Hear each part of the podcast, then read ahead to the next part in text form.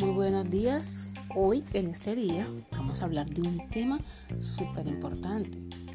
Eh, se trata del modelo de codificación adaptativo de Duncan. Bueno, para resumir un poco, eh, vamos a dar un pequeño eh, concepto de esto. En este modelo dice que los estudios sobre el funcionamiento ejecutivo toman como punto de partida las alteraciones cognitivas y conductuales, observando en los pacientes con lesiones frontales, así como cerebrales implicadas en la realización de tareas ejecutivas. En pacientes sanos, la lesión del corte prefrontal puede ocasionar los siguientes déficits cognitivos. Dificultad en la planificación, el razonamiento, memorización, entre otros. Eh, un poco en cuenta eh, sobre eso, también tenemos que hablar un poco de los lóbulos frontales que se hallan ahí. Este implica una mirada de función tales como el lenguaje, el control motor o ciertas funciones perceptuales de alto nivel.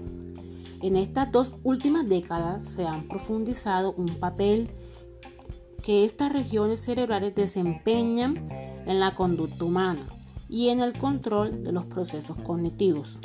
Así, un sólido cuerpo de conocimientos científicos demuestran que los lóbulos frontales se hayan implicado en las ejecuciones de operaciones cognitivas, específicamente tales como memorización, metacognición, aprendizaje, razonamiento y reducción y resolución de problemas.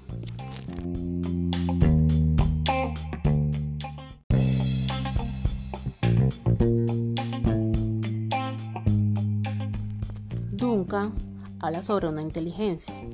Él dice que la inteligencia es una función localizada en una zona delimitada del, del corte prefrontal.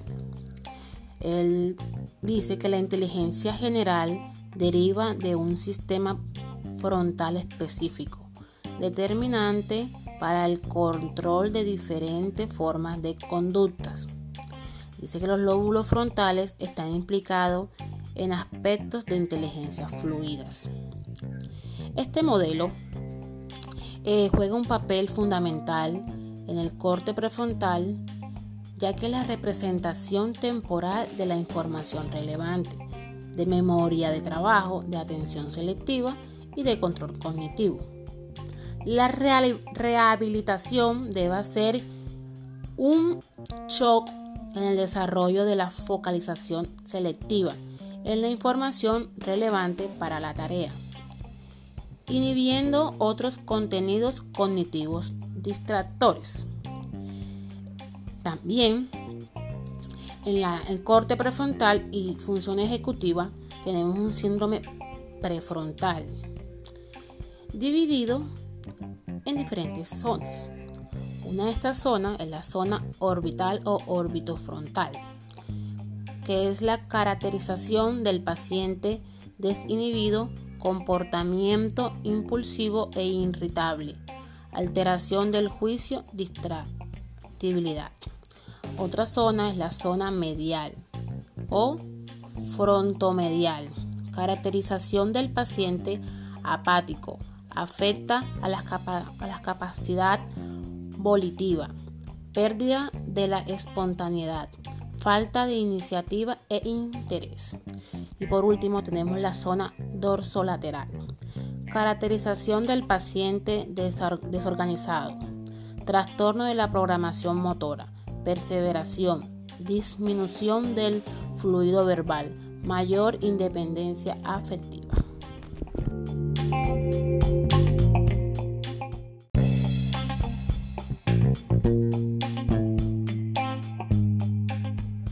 Ahora hablaremos un poco del corte frontal. En el corte frontal se dice que las neuronas son sustancialmente adaptables y programables, basándose en las exigencias de la conducta, lo que permite la representación temporal de la información relevante. El corte frontal actúa como un sistema de atención global y se focaliza selectivamente en la información relevante. El corte frontal posibilita una representación selectiva de la información relevante para las tareas. Los lóbulos frontales tienen funciones de supervisión inespecífica que se adaptan en una gran variedad de tareas.